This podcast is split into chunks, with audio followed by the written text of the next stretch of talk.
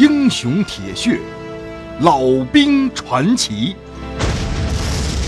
欢迎关注清雪评书《吴家》。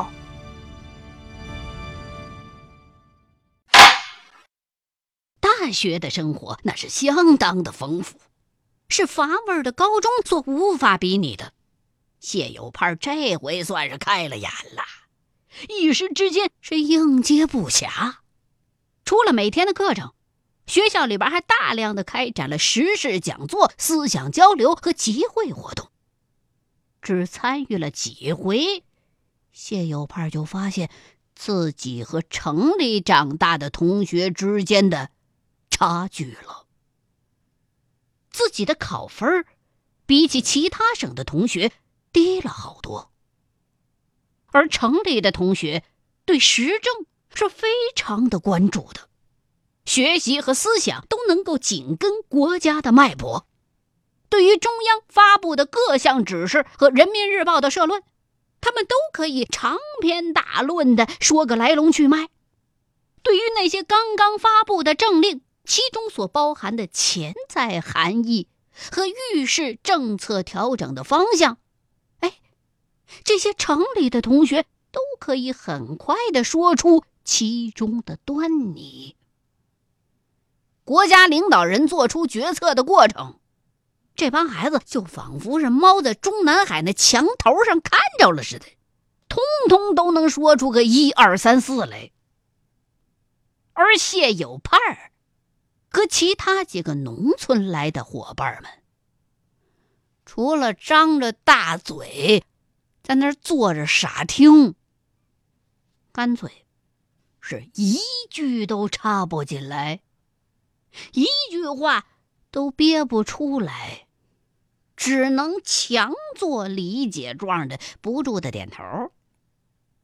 那老三谢卫东，一口快如崩豆、利如刀斧的北京话，甚至快过了谢有盼的思维速度。谢有盼总得等到别人说完了一阵儿了，哦，才明白意思。而这个时候，别人已经在讨论别的问题了。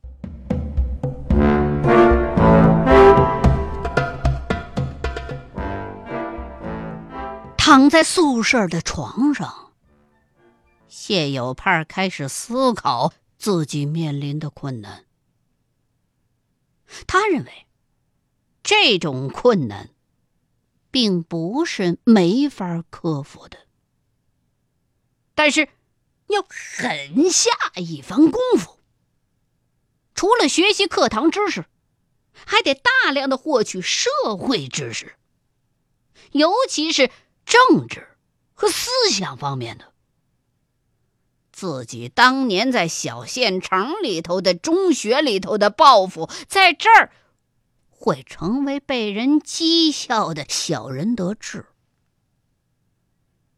饶是谢有盼十分的努力，可是头一次期中考试下来，他的成绩竟然只排到倒数第十二名。谢有盼曾经爆棚的一鸣惊人的信心，遭受到了巨大的打击，在同学面前头都抬不起来了。女同学们叽叽喳喳的指点，更是让他无地自容啊！来到北京城，看来只是自己万里长征的第一步。自己绝不会就此就承认失败了，一定要重新的塑造自己，跟过去的谢有派彻底的告别，不能让江南雨这样的姑娘轻看自己。当然，首当其冲的，就是他改了自己这一口总是让人皱眉头的河南口音。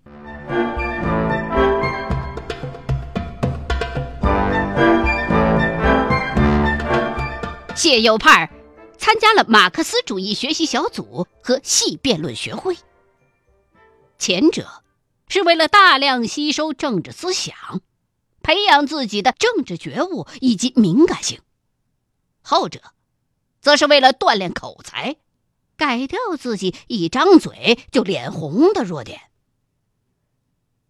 进入马克思主义学习小组是很容易的，表个态就行了；而进入辩论学会就没那么容易了。一场考试性质的比赛，就让笨嘴拙腮的谢有盼被对方一个伶牙俐齿的湖南姑娘给驳的是体无完肤、狼狈不堪。最后啊，除了自嘲似的傻笑，没有还手之力了。从辩论学会委员们的表情上看，大伙儿啊。基本上已经拒绝了他的加入了。哎，你说也怪了，谢有盼还是在第二天就接到了入会的通知。诧异的谢有盼就去问已经是会员了的同宿舍的老三贺卫东。贺卫东眯望着小眼儿，色眯眯的跟他说。哎，你跟江南雨什么关系啊？他怎么对你这么照顾啊？江南雨？哦，他是在辩论学会啊。谢有盼猛然想起了那个美丽的身影，竟然是这个姑娘帮的忙。哎呦喂！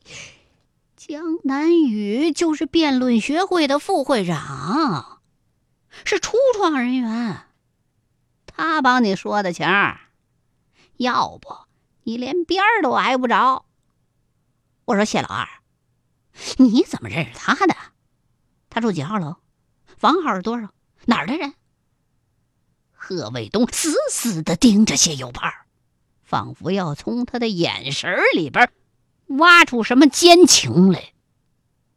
谢有盼得意的一笑，哼，保密。反正啊，我全知道。你少惦记这天鹅肉了，人家好赖也是咱们师姐。师姐啥呀？你中间也休过学吧？人家是一路念下来的，比咱们还小了三四岁呢。怎么样？你帮我的忙，我帮你提高辩论水平。有我帮你，你进步的速度肯定赶上嘎子吉普。拉倒吧你！我呀，谁也不用帮。半年之后，你看我驳倒你，想让我出卖江南雨的秘密，休想！我无产阶级革命家的后代怎么能干这种事儿？你啊，就别瞎惦记了。哎。你个谢老二，你还跟我上纲上线了你？哎，你是想自己插红旗吧？还跟我来这套？要我自个儿去打他，到时候我抢了线，你可别吃无产阶级的醋。你真是自以为是！咱们学校藏龙卧虎的，喜欢他的人多了去了，那轮到你？再说了。咱们学校不提倡这个，管的也挺严的。你别犯了错误。谢有盼表情庄严，俨然已经把贺卫东列入了失败者的行列。你的消息没我灵通了吧？我告诉你，他没对象。你别看他学习好，可是他们家成分不好，什么右派、走资派、反革命、正统思修，该有的全都有。知道吗？他的父母都在农场劳改呢。啊！谢有盼吃惊的看着面前洋洋得意的贺卫东，恨不得一个耳光扇过去。他的脑子飞快的转着，“成分不好”这几个字让他一阵慌张。不知道是为了江南雨还是为他自己。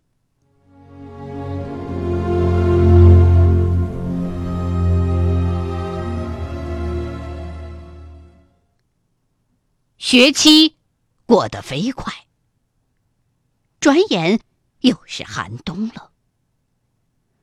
最高院领导指示北京法律学院为党校性质的学校，要培养无产阶级专政的干部。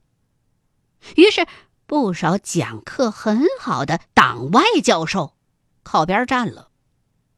以资历最老的老校长钱瑞生为首，党外教授有九个人，被学生们称为“九大金刚”。这些人基本上都是旧社会的法律界的名人，水平没得说，就是思想有问题。其中，精研《红楼梦》的吴思玉教授。和精通多国外语的朱基武教授，这两个人都是博学而幽默，很受学生的喜爱。雷杰琼教授讲授的婚姻法新颖活泼，学生们也是非常爱听。估计学院党委认真的考虑了这个情况，就没让这些臭老九彻底的靠边站。课。是不能讲了，就给他们成立了研究室，让他们专门编译有关资产阶级政治、法律方面的资料。实际上，就是在改造思想。学院的大字报上说了，这些教授受万恶的资本主义的毒害太深了，脑子洗的不好，不能教法律。如今任课的讲师和教授们，大多数比较年轻，这几年毕业留校的不少。授课的时候啊，特别强调政治性和阶级性，什么刑诉、民法、法律思想史这些专业课程的教材几乎全都被清理掉了，取而代之的是政治学教材为主的新内容。原本是必修课的《社会主义法学概论》和《西方政治思想史》成了选修课，后来干脆连选修都停了。谢有盼对这种现象并不奇怪，也不慌，反正只要大伙儿都一样，就没什么高低的区别。国家让学啥就学啥呗。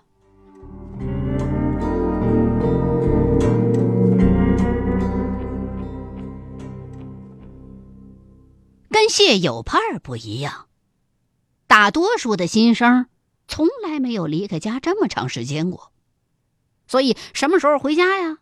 怎么回去啊？就成了期末考试之后大伙谈论的主要话题了。谢有盼呢，是由打初中开始就长期住校，也就没有这种归心似箭的心情。期末考试的名次。他已经大大的往前提了，得了正数第十二名。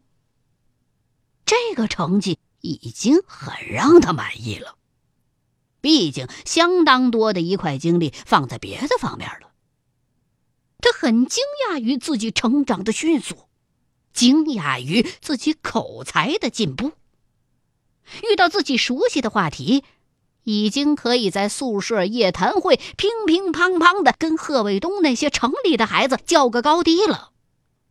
这种争论啊，往往从要说出一个结果，最后演变成要压倒一方的斗智斗勇。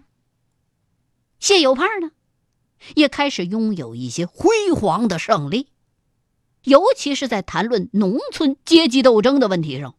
贺卫东等那些城里头的孩子已经不是他的对手了。现在的谢有盼，既能看得懂政法研究上一些深奥的法学论文，也能够欣赏黄皮书苦果里面精美的诗句，还在学院报上发表了几篇读后感，颇让同学们感到惊讶。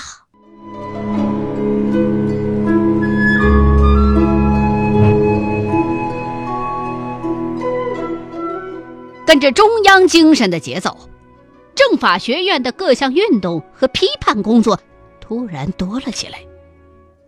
校团委、各系的学生会和各种自发组成的学会，都把组织工作的重点向总结四清工作和斗私批修工作偏移了。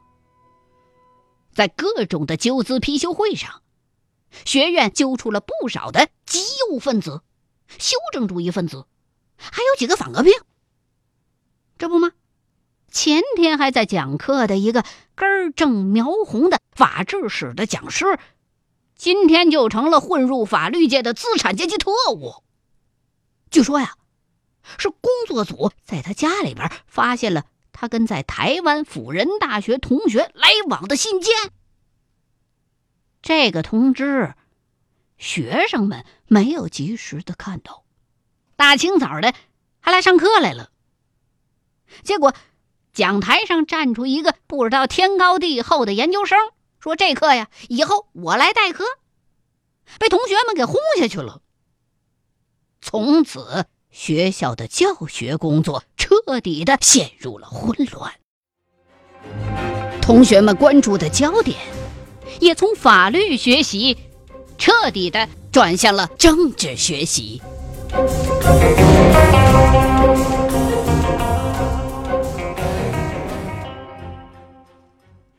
谢有盼和全宿舍的兄弟都参加了团委组织的纠资查反调查小组。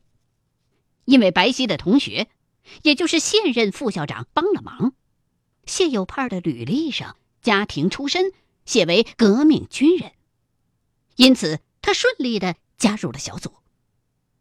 在团委的领导下，他们多次进入校办和教研室调查研究。揪出了不少有着资产阶级路线嫌疑的领导干部。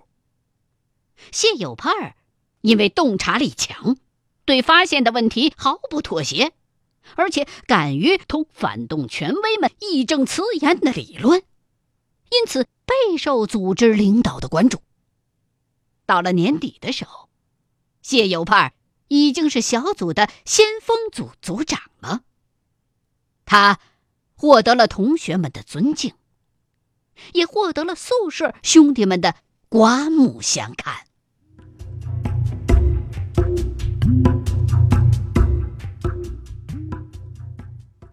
欲知后事如何，欢迎各位继续收听清雪评书《吴家》。